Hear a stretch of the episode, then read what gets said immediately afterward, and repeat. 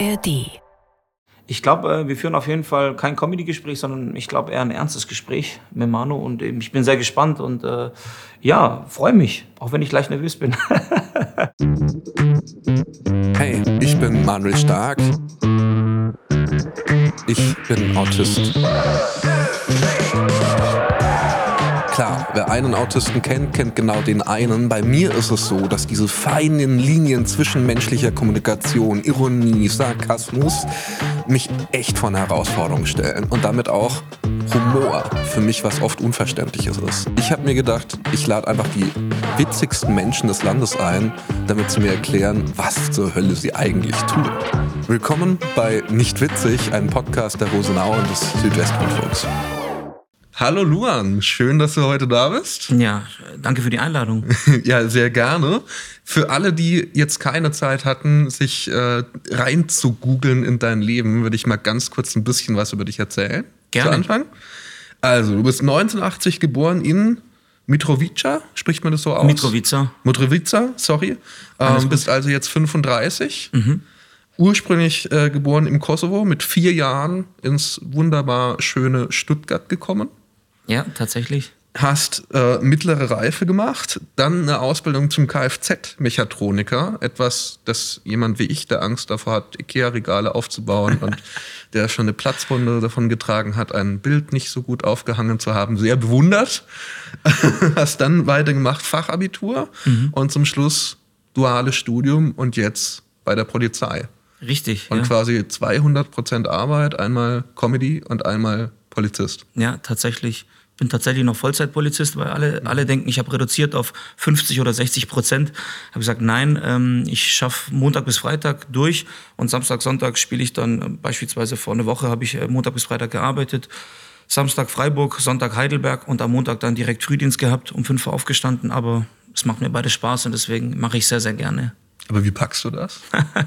Motivation und der Wille. Und ähm, ich denke, wenn du als Flüchtling hergekommen bist und ich habe im Leben nichts geschenkt bekommen, ich denke, dass äh, ja dieser ganze harte Weg hat mich äh, auch irgendwo abgehärtet und äh, deswegen auch der Hunger, was zu erreichen, war immer immer da und ähm, deswegen und der Spaß ist natürlich auch da und äh, ja, deshalb mache ich das sehr sehr gerne. Jetzt hast du schon gesagt, irgendwie als Flüchtling hergekommen, nichts geschenkt bekommen. Auf deiner Website war es, glaube ich, wo ich es gefunden habe, dass da auch schon steht, so gestrandet am Stuttgarter Hauptbahnhof. Mhm. So, dieses Wort gestrandet ist ja schon was, das wäre jetzt ja nicht zufällig. Das drückt dir was aus, und eine gewisse Verlorenheit, mhm. so ein hingespült wie Strandgut. Wie war das damals? Ich meine, 1992, wo du hier angekommen bist, wurde ich gerade so geboren. Das heißt, ich kenne Geschichten aus der Zeit mhm. und Kosovo-Kriege, aber ich habe das überhaupt nicht mehr erlebt selbst. Mhm. War tatsächlich nicht schön. Also ähm, genauer gesagt war es der Hauptbahnhof in äh, Nuffringen, aber Nuffringen würde keine Sau kennen, deswegen äh, haben wir Stuttgart genommen und äh, haben drei Nächte am Bahnhof äh, äh, verbracht äh, mit meiner Familie, mit meinen Geschwistern und ähm, ja, war nicht schön. Da, waren, da liefen zufällig Kinder vorbei, die auch ursprünglich aus dem Kosovo waren und die kamen dann eine Stunde später wieder zurück und dann wurden wir abgeholt von äh, denen und äh, wir durften dann bei denen zwei, drei Monate bleiben, bis wir dann selber eine Wohnung gefunden haben. Und ähm, ja, wie gesagt, war keine schöne Zeit. 14 Jahre ohne Aufenthalt gewesen und ähm, ja, heute bin ich das, deswegen bin ich dann heute erst recht sehr, sehr dankbar, dass alles so geklappt hat mit dem Beruf, äh, mit der Comedy und äh, bin sehr, sehr glücklich. Ich meine, man hat es ja immer wieder, jetzt ohne zu politisch werden zu wollen, dass äh, Deutschland es irgendwie den Leuten, die herkommen, zuerst auch groß eigentlich Aussicht stellt, wir brauchen Fachkräfte, wir brauchen Migration. Und äh, dann ist es nicht unbedingt immer so easy. Also ich habe mir ein paar Statistiken zu Stuttgart angeguckt, mitunter mehrere Stunden oder auch mal den ganzen Abend, eine ganze Nacht äh, vor der Ausländerbehörde zu warten, bis man dann mal irgendeinen Stempel auf ein Dokument bekommt. Mhm. Ähm, wie war das für deine Eltern damals? Was haben die hier Arbeit gefunden? Haben die was bekommen? Ja, mein Vater war, ich musste meinem Papa sagen, der war schon immer ein gebildeter Mann, spricht sechs Sprachen fließend, hat ähm, Krankenpfleger gelernt, in, äh, damals äh, noch äh, zur Jugoslawienzeit und hat dann hier gearbeitet, äh, über 38 Jahre lang, ähm, weil er war schon vorher äh, in Deutschland und hat dann, wir kamen dann nach, also mit meiner Mama und er hat dann äh, im Krankenhaus gearbeitet äh, als Krankenpfleger Und ähm, aber wie gesagt, 14 Jahre ohne Aufenthalt gewesen, war nicht leicht. Ich habe ihn einmal begleitet, äh, begleiten dürfen äh, zum Rathaus hier nach Stuttgart und diese Situation vergesse ich niemals. Und da hat die Mitarbeiterin beispielsweise die ganzen Anträge so vom Tresen runtergeschmissen und hat ihnen dann gesagt, so, sie haben hier absolut nichts zu, zu verlieren. Ähm, sie, im Kosovo herrscht kein, herrscht kein Krieg mehr, äh, deswegen bitte wieder zurück in den Kosovo. Und der wollte natürlich das nicht einsehen, weil der wollte auch für seine Kinder dann ein besseres Leben haben und ähm, der wollte natürlich auch vom großen Kuchen was abhaben, was absolut legitim ist. Und ähm, so Situationen prägen einen schon. Und ähm, das hat mich dann damals auch bis heute schon auch ein bisschen sauer gemacht, muss ich ganz ehrlich sagen, weil, wie gesagt, wir waren eine Familie, wo immer gearbeitet hat, wo wir waren integriert und ähm, jeder hat von uns, von meinen Geschwistern eine Ausbildung gemacht. Ich habe jetzt noch ein duales Studium gemacht und arbeite noch als Polizist. Also mehr Aushängeschild geht nicht, mehr Integration geht nicht. Und ähm, wo ich mir aber denke, uns wolltet ihr aber 14 Jahre lang nicht. Und ähm, das fand ich nicht cool. Und ähm, ja, aber Gott sei Dank hat sich alles zum Guten gewendet und äh, bin jetzt sehr, sehr glücklich, dass äh, ja, wir jetzt alles äh, erreicht und geschafft haben. Das ist aber auch was, was mir beim Durchklicken deiner Bühnenshows aufgefallen ist, dass du auch immer sehr explizit sagst, ja, ihr Deutschen, ihr Deutschen. Und bei mir war dann auch gleichzeitig damit da, ja gut, also er war vier, als er hierher gekommen ist. Aber klar, ich meine, Referenz, viel geringere Erfahrung, als du sie gemacht hast. Aber mir bei meinem Weg irgendwie als Arbeiterkind vom Land, Vater Rangierer und irgendwie so von Zügen gesprungen, um die Weichen zu stellen, früher noch. Und dann plötzlich so bildungselitärer Kosmos, war ja mal Redakteur bei ähm, im Zeitkosmos, wo alle sehr wissen, wie sie sich ausdrücken müssen. Mhm. Und habe da auch schon dieses Fremdheitsgefühl gehabt. Und das muss ja da viel krasser sein, wenn man irgendwie so aus einem Land kommt, gerade mit vier. So, wo gehört man dann eigentlich hin? Also fühlst du dich mehr als Kosovo-Albaner, mehr als Deutscher, irgendwo dazwischen? Das ist ja auch irgendwie schwierig, oder?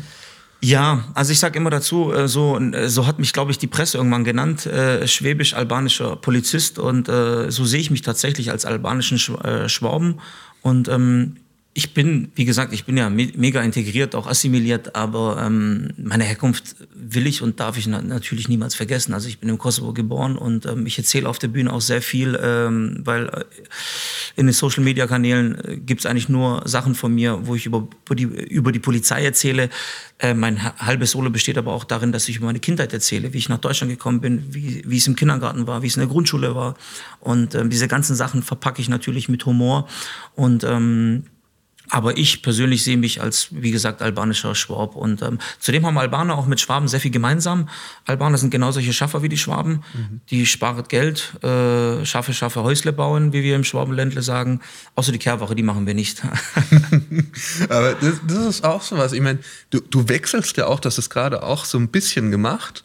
Dieses sehr klassische, tiefe Schwäbisch auf der einen Seite mhm. und auf der anderen Seite auch dieses so Klischee-albanisch mit dem, ey Bruder, so, mhm. wie geht's? Ähm, ist das was, wo du die deutschen Klischees abholst oder was, wo du tatsächlich das einfach so ein bisschen erlebst?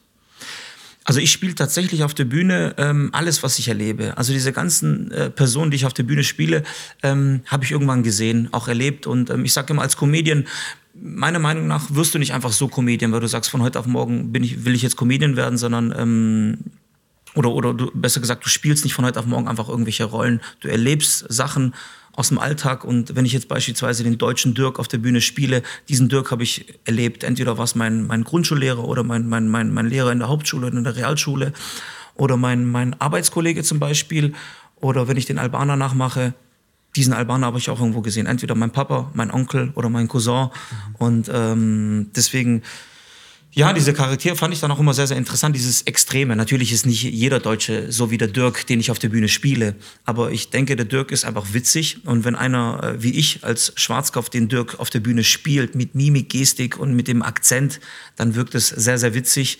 Und äh, das funktioniert. Und deswegen dachte ich mir, diese Person muss ich spielen. Super blöde Frage, aber ich habe bei den Videos das erste Mal das Wort Schwarzkopf gehört.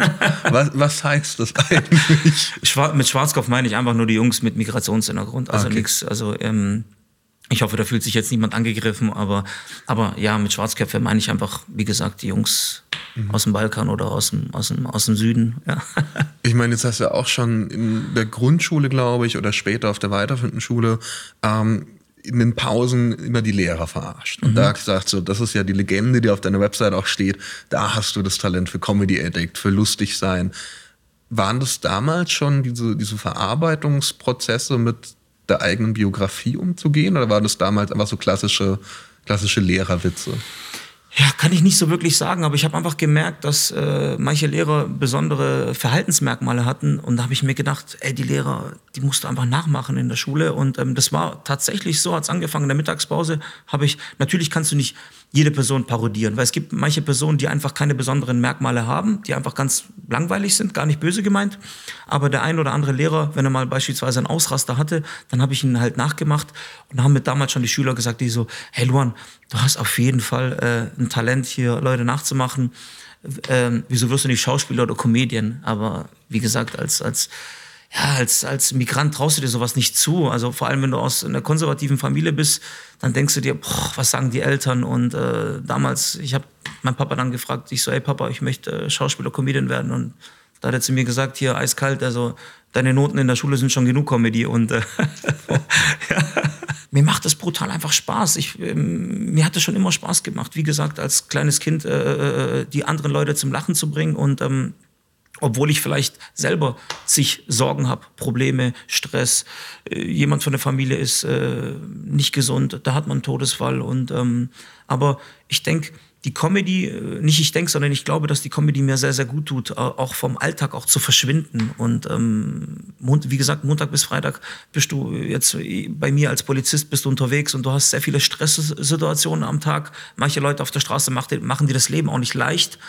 Und ähm, und am Wochenende, da weiß ich, da bin ich auf der Bühne und da gibt es keine Leute, die einfach Stress suchen, sondern gibt es einfach nur Leute, die lachen wollen, die auf deiner Show kommen und einfach Spaß haben wollen.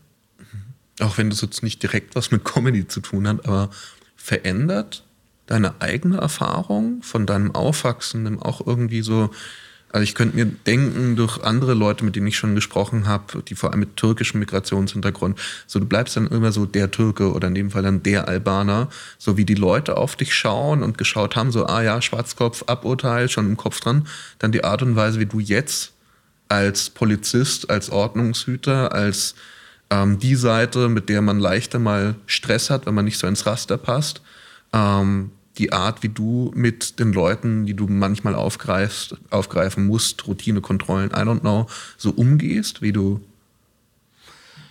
es kommt immer darauf an, was für eine Situation es ist. Aber ich habe zum Beispiel ähm, einen sehr, sehr guten Draht mit den Jungs mit Migrationshintergrund. Ab und zu mal wird es laut in den Kontrollen, da muss man auch ganz tacheles sprechen. Aber ich habe dann einen sehr guten Draht zu den Jungs. Und äh, wie gesagt, ähm, ich mische mich ab und zu mal auch gerne ein dann äh, bei, den, bei den Kontrollen. Funk dazwischen, wenn ich sehe, es eskaliert. Und dann äh, kann ich sehr, sehr oft zu 99 Prozent äh, das mit Reden äh, beenden, diesen Streit. Und äh, die Jungs fühlen sich teilweise sehr, sehr wohl, wenn ich mit denen auch, auch auf Augenhöhe spreche. Die duzen mich auch ab und zu mal dann auch aus Versehen, aber ich habe damit gar keinen Schmerz. Und ähm, ich finde es eher ein Riesenvorteil, dass du dann äh, mit denen einfach auf Augenhöhe sprichst. Zudem hast du auch Migrationshintergrund und die fühlen sich dann sehr, sehr wohler. Und ähm, ja, natürlich gibt es aber auch andere Leute, auch mit Migrationshintergrund, wo ich dann ab und zu mal auch den Deutschen rauslassen muss, wo ich sagen, weil der will es einfach nicht verstehen und dann muss ich auch sagen, so, bis hierhin und nicht weiter. Ganz mhm. klare Geschichte. Wie ist es denn, wenn du dann darüber ja, du sagst, alles ist so erlebt, du mhm. kennst jede dieser Figuren, die du auf der Bühne baust, auch aus dem Leben. Wie bereitest du das für die Bühne vor? So, oder wie, wie veränderst du das? Das hast du ja auch gerade gesagt, überspitzt. So, wie, wie, mhm. wie gehst du damit um? Also diese ganzen Sachen, ich habe es ja vorhin schon erwähnt, die sind ja tatsächlich passiert während ja. der Kontrollen und in der Schule. Und ich mache mir tatsächlich bis heute immer Notizen auf dem iPhone und äh, notiere mir beispielsweise hier äh, äh, die Namen. Finde ich natürlich dann Rainer Schmidt, äh, Tübinger Straße, hat sich so und so verhalten. Und ähm, schreibe ich mir einfach so einzelne äh, Verhaltensmerkmale auf. Und ähm, diese Rolle ähm, versuche ich dann tatsächlich zu spielen. Also zu Hause probe ich auch vor der Family. Ich habe auch meine, meine zwei großen Solo-Shows mit meiner Family zusammen geschrieben und probe den dann, vor denen probe ich dann natürlich mit Mimik, Gestik, versuche dann wirklich hier in diesen Rainer zu schlüpfen, in dieser Rolle des Rainers zu schlüpfen. Und äh, ja, tatsächlich äh, übe ich zu Hause und, äh, und es klappt sehr gut. Und äh, ich denke, auf der Bühne feiern das die Leute extrem und bin da sehr, sehr froh, dass es klappt, ja. Damit wir nicht nur die ganze Zeit drüber reden, würde ich mir ganz kurz mit dir gemeinsam mal so einen Clip anschauen. Sehr gerne, ja. Führerschein, Fahrzeugschein, das türkische Kerzegerle ausmachen, gut, ich Kerle ganz kleine Brötchen backen. Sag mal, Lohan, wo bleibst denn du? Jetzt passt auf, ich komme dazu und die zwei Jugendlichen, die sieht's, mein Chef. Wallah, Herr Beamter, vertrauen Sie mir doch, ich habe den beleidigt, aber da hat Parkplatz weggenommen. Vielleicht hätten Sie genauso reagiert. Jetzt hör mir mal zu, du Gesicht. Wie ich reagiert hätte, das kann dir scheißegal sein. Sag mal, Luan, wo bleibst denn du? Jetzt komme ich dazu. Die beiden hören auf zu reden und beobachten mich von oben nach unten. Erste Reaktion, hey Bruder, was geht, Alter? Mein Chef tickt komplett aus. Sag mal, Luan, du kennst aber jeden Kerl. Ich, so, ich kenn die nicht. Ich meine, das, was mir da auffällt, dieses, dieses Scannen machst du ja häufiger bei mhm. deinen Auftritten. Mhm. Und das ist sowas, was ich mir immer wieder Gedanken mache, wie, wie kann ich das einordnen, weil ich glaube schon, dass daher auch ganz viel,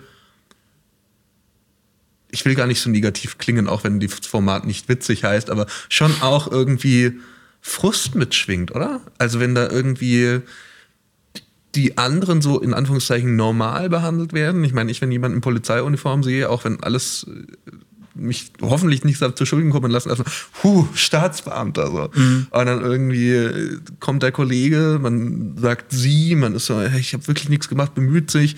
Und dann äh, der Fleck in der Milch und dann so, oh Bruder, was los? So. Mhm. Und äh, also irgendwie, ich stelle mir das total kompliziert vor, da eine Balance zu finden, damit umzugehen.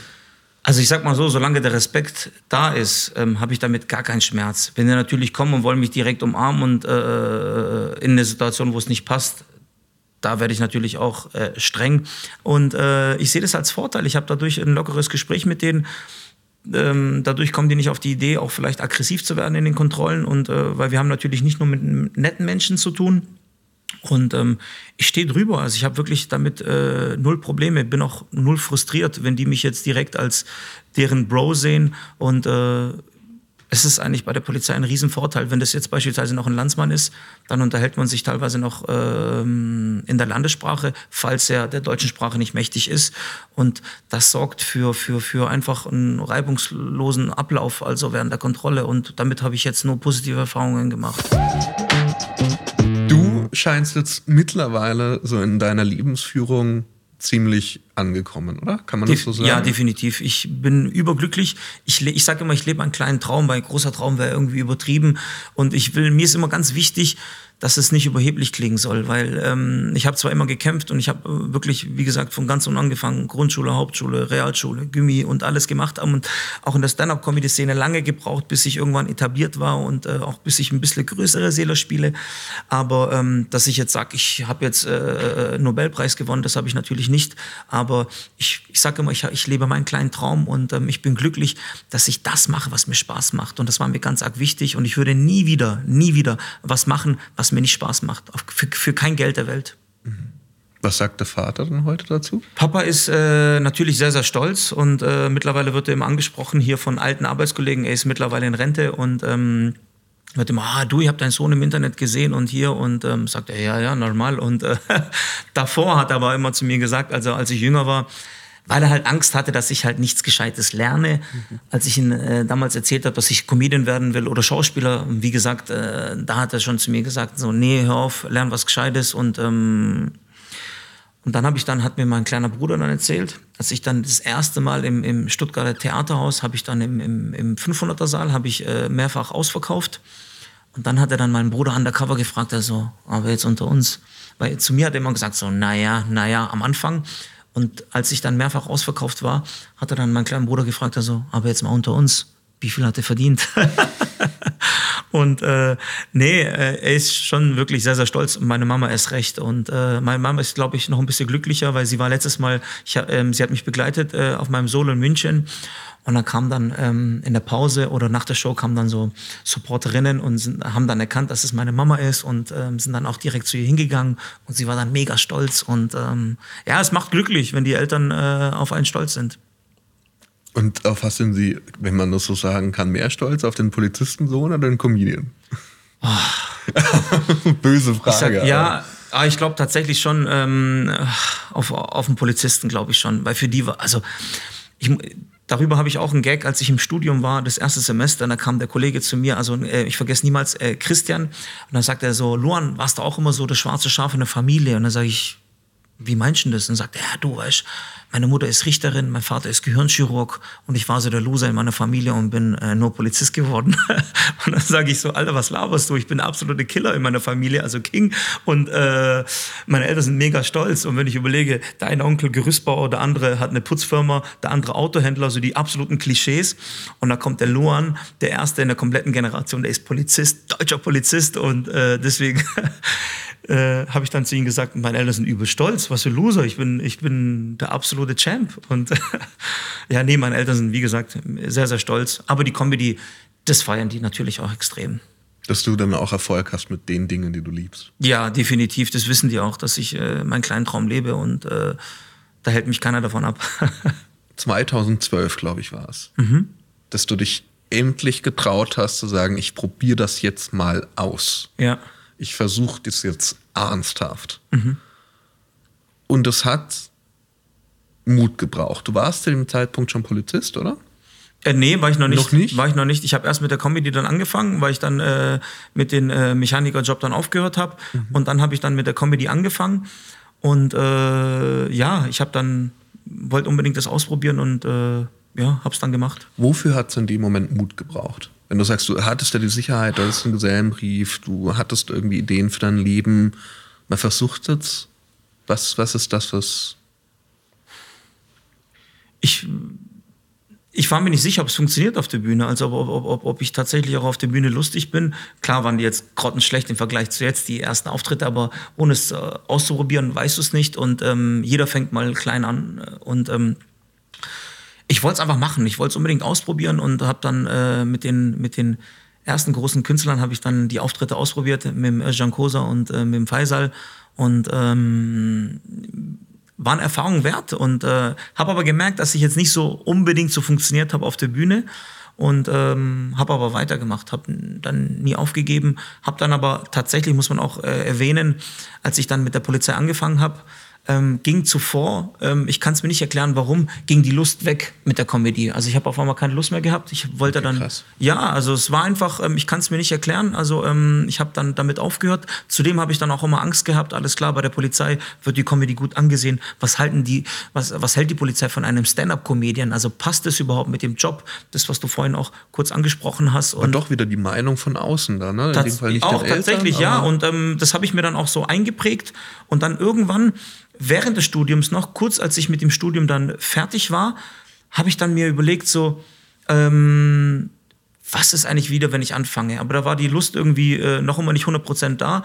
Und ähm, ich werde jetzt was sagen und es hört sich für so viele unglaubwürdig an, aber es war, ist tatsächlich so passiert. Ich bin irgendwann nachts aufgestanden und habe dann an früher so zurückgeblickt und ähm, habe dann so an, den, an die ersten Auftritte gedacht, an die ersten Videos auf YouTube und so weiter und dachte ich mir, warum, also diese Leidenschaft ist auf einmal weg, äh, weggegangen, warum? Und habe seit dieser einen Nacht auf einmal Lust gehabt wieder mit Comedy und seit dieser einen Nacht, das war 2016, bis heute hat es nie aufgehört, diese Lust mit Comedy. Das ist eine riesige Angst. Also dieses Riskieren, das, was einem wirklich am Herzen liegt, dabei zu scheitern. Wo kam ausgerechnet beispielsweise ein zwölfter Mut her, zu sagen, ich mache das jetzt, ich riskiere das und riskiere es am Ende vielleicht als der Trottel dazustehen, der sich sein Grundschulleben lang das vorgemacht hat. Ja.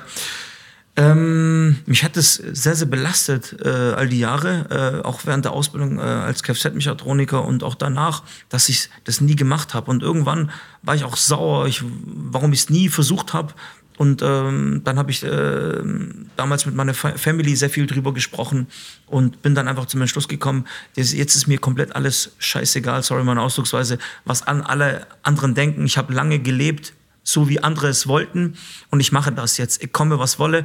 Und ähm, mich hat immer sehr viel ähm, auch einen Film inspiriert. Ich weiß nicht, ob du den Film kennst, Braveheart mit Mel Gibson. Ja, ja. Und ähm, da gibt's ja diese eine Szene mit den Schottländern und mit den Engländern und wo die Schottländer sich zurückziehen wollen und sagen, wir wollen überleben und wir wollen vielleicht für ein paar Tage überleben, vielleicht für ein paar Jahre. Und ähm, da kommt ja der, der William Wallace, also der Mel Gibson, und äh, hält dann so eine Motivationsrede und sagt so, geht und ihr werdet ähm, überleben, vielleicht für ein paar Tage, vielleicht auch für ein paar Monate, vielleicht auch für ein paar Jahre, aber irgendwann liegst du sterbend im Bett und blickst zurück und sagst zu dir, was würde ich noch einmal dafür geben, um noch einmal da vorne zu stehen. Und ähm, diesen Satz habe ich, hat, hat bei mir so viel äh, bewirkt, dass ich gesagt habe, hey, wenn ich irgendwann mal 70, 80 bin und ich blick zurück und weiß, dass ich die Sache nicht gemacht habe, wie die Kunst, wie die Polizei, ähm, einfach so zu leben, äh, wie ich es für richtig halte.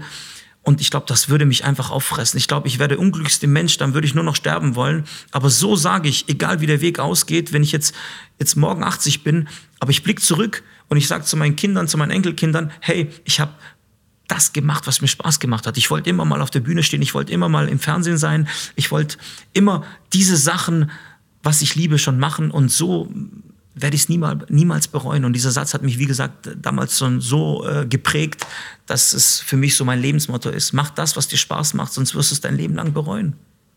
Das habe ich mir tatsächlich auch in der Vorbereitung aufgeschrieben. So, irgendwann liegt man sterbend im Bett und bereut es sich nicht getraut zu haben, die Dinge getan zu haben, die einem wirklich Spaß bereiten. Mhm. Das ist ja schon irgendwie krass. Also dieses Motto, dass du dann sagst, okay, voll auf Fun, auf Spaß, auch mhm. auf Risiko. Das hat sich ja schon verändert von früher, wo dann auch ganz viel Sicherheitsbedürfnis da war, oder? Oder würdest du sagen, es war schon immer da, aber der Mut noch nicht? Wie gesagt, ich, wurde, ich war sehr, sehr arm in meiner Kindheit und ähm, wir hatten fast gar nichts. Und irgendwo wollte ich auch was Sicheres haben. Und ähm, deswegen ähm, habe ich immer geschaut, dass ich nebenbei noch vielleicht was, was, was, was äh, was lerne, also hier wie den Polizeijob, dass ich auch noch was Sicheres habe, eine gewisse Sicherheit, weil Armut aus dir auch sehr, sehr viel macht. Äh, Armut macht aus dir eine gewisse Angst. Du hast äh, Ängste, Sorgen und äh, deswegen war es nicht immer leicht zu sagen, ich mache das, was mir Spaß macht. Weil du auch gesagt hast, das ist, das fände ich jetzt einfach nochmal spannend, mhm. ähm, zu sagen, okay, das soll alles auch locker rüberkommen, flotter Spruch. Mhm. Magst du einfach mal so stegreifenden Witz erzählen? Es gibt nichts Schlimmeres für einen Comedian, als wenn man irgendwo sitzt, man unterhält sich beispielsweise über, über die Family, man, man führt einen Real Talk und auf einmal kommt einer und sagt, ey, du bist doch Comedian, mach mal einen Witz. Um, um das vielleicht zu schärfen, das war jetzt von mir auch ein Fehler. Ich interessiere mich gar nicht so sehr dafür, oh, du bist doch Comedian, haha, mach mal mit, sondern mich würde interessieren, falls du einen Witzeauflage hast, über den du lachen kannst, wenn du ihn mal weiter weiter erzählst. Ich habe vor kurzem einen Witz gehört, ähm, ich kann ihn nicht eins zu eins erzählen, aber ähm, ich versuch's und ähm Also quasi, wenn du das Publikum bist, über was für einen Witz kannst du lachen? Das ist so eher die Frage. Okay. Ich denke, mein Publikum würde tatsächlich auch über den Witz lachen. Da treffen sich jetzt ähm, ein Albaner ein Jugo und ein Deutscher, die sind jetzt oben im Himmel, die sind alle gestorben und die fragen sich gegenseitig, wie seid ihr gestorben? Und da fängt der Jugo an sagt, ich habe mein Leben lang getrunken und äh, ganze Leben nur Alkohol, Pivo, fettige Sachen gegessen, immer nur Fleisch gegessen und irgendwann kam dieser Herzinfarkt bin dann gestorben, aber ich habe mein Leben gelebt. Und äh, der Albaner sagt dann, ähm, ja, ich habe ähm, mein Leben lang hart gearbeitet, für die Familie gearbeitet und so weiter und bin dann leider letztendlich tragisch dann vom Dach runtergefallen. Wer, ähm, auf der Baustelle ist es passiert und bin dann leider ähm, tragisch verunglückt. Und dann fragen die den Deutschen, warum bist du gestorben? Und der Deutsche eiskalt, ich hatte Vorfahrt. Okay. Also er hat, Also für dich ganz komisch. Also er, er hat quasi auf sein Recht äh, beharrt. Also er hatte Vorfahrt, wusste, dass einer von der Seite beispielsweise angeschossen kommt mit 180 Sachen, aber dann gilt ja Leben vor äh, aber Das passiert ja tatsächlich gefühlt täglich. Bitte? Das passiert ja tatsächlich gefühlt Passiert täglich. tatsächlich äh, auch mit vielen Rentnern, die einfach wirklich diesen gewissen Sturkopf haben und sagen so, der will mich jetzt überholen und er gibt Gas und dann... Äh, äh okay, aber warum lachst du quasi jetzt darüber? weil ich den Gag witzig finde, weil der Deutsche direkt auf sein Recht beharrt. Aha. Er hatte Vorfahrt und äh, wie gesagt, re also Recht über allem bei dem Deutschen. Also weil quasi immer das, so was du auch machst, so die, den Wahnkahn in Dingen, auch in Biografie, überhöhen oder überspitzen, sodass es dann. Genau, also okay. der Deutsche, wie gesagt, also natürlich nicht jeder Deutsche ist so, aber ähm, dieser Deutsche, der jetzt gestorben ist, weil der Vorfahrt hatte, für ihn galt Recht über allem. Ich würde also, super gern jetzt auch über den Witz, aber auch allgemein noch, noch weiter quatschen. Ich befürchte, unsere Zeit läuft langsam aus. Nur vielen, vielen Dank. Ich fand super, dass du da warst. Auch danke, dass du so offen warst. Dankeschön. Und geht wahrscheinlich hinter den Kameras weiter mit dem Talk. Nee, wirklich, Manu hat's top gemacht. Ehrlich, ich habe mich sehr wohl gefühlt. Ich fand, glaube ich, bei Luan diese Identifikation und zwar diese ehrliche und nicht nur phrasendrescherische Identifikation mit diesem Hey, so irgendwann stirbst du und schaust zurück und du musst wirklich das gemacht haben, was du liebst. Ich habe fast neun Jahre lang sehr intensiv auf Palliativmedizin gearbeitet als Reporter. Das heißt, ich, ich kenne diese Theorie und Leute, die dann kurz vor knapp sagen, oh, hätte ich ganz viel anders machen sollen.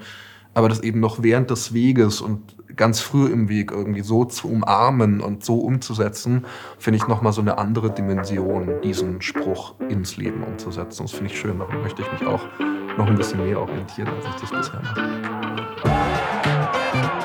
Das war nicht witzig, ein Podcast der Rosenau und des SWR. Wenn es euch gefallen hat, lasst doch ein Abo da oder schaut auch die anderen Folgen an. Ich würde mich darüber wahnsinnig freuen. Jeden Mittwoch gibt es eine neue Folge. In der ARD-Audiothek oder überall, wo es Podcasts gibt. Ihr seid werdende Eltern oder interessiert euch einfach für das Thema Elternschaft? Dann gibt es einen Podcast, der euch garantiert gefällt. Bromance Daddies von Nick und Leon ist ein Podcast von zwei Freunden, die zufällig zur genau gleichen Zeit Vater geworden sind. Jede Woche nehmen sie euch mit in die Ärgernisse, Glücksgefühle und spaßigen Angelegenheiten, was es bedeutet, frisch Vater geworden zu sein. Den Podcast Bromance Daddies gibt es überall, wo es Podcasts gibt.